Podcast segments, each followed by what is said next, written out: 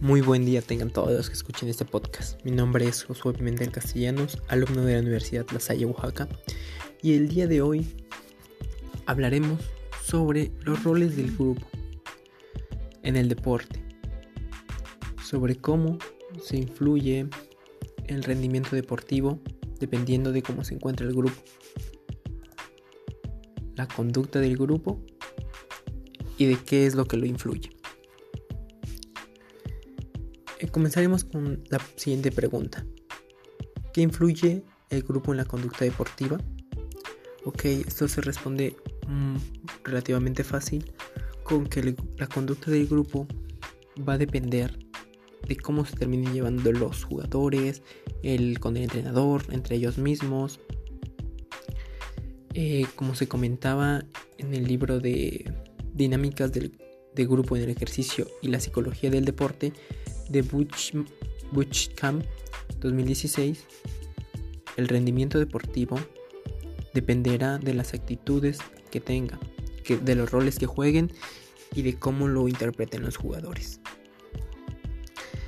La siguiente pregunta es, ¿a qué es la conducta deportiva y cuáles son sus características? Eh, la conducta deportiva es cómo los jugadores van a demostrar su seguridad, cómo van a demostrar su carácter. Em, la conducta deportiva va a variar. Algunos van a tener una conducta deportiva un poco agresiva, podría ser.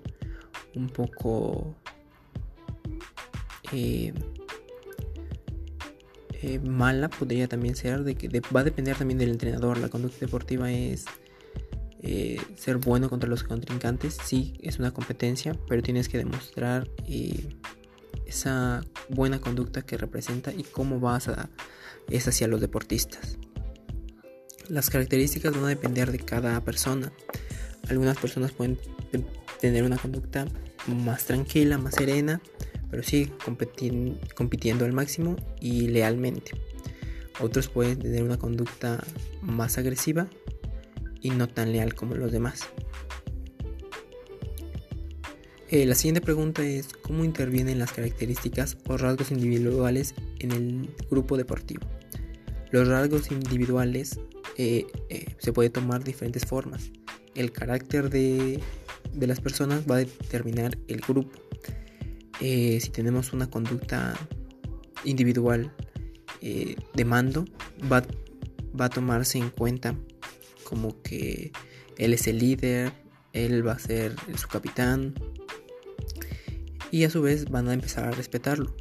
No un respeto así como un adulto, pero al líder, al que, que los lleva. Y también la conducta deportiva va a ser la conducta.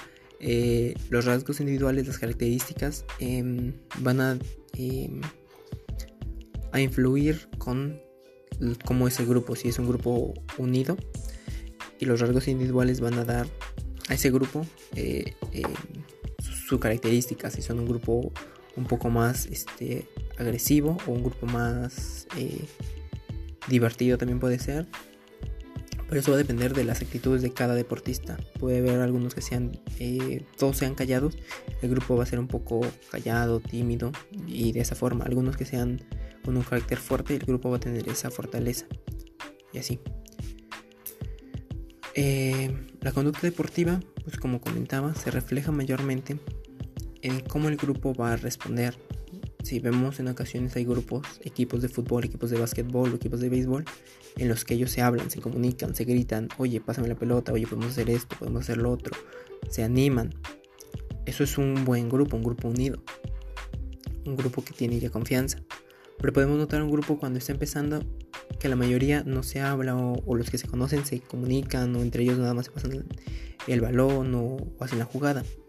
Este es un grupo todavía que está en proceso de unirse y la, la característica individual va a ser de la persona que al final los va a terminar uniendo, de que les diga, no ven, únete con nosotros, eh, habla y, y esto es lo que va a ser. El grupo y la conducta que cada quien va a tener va a aportar al equipo. Mm, si al final nadie tiene ese carácter fuerte o esa facilidad de, comunicarse con los demás, el grupo va a estar callado y va a ser un grupo más eh, distante.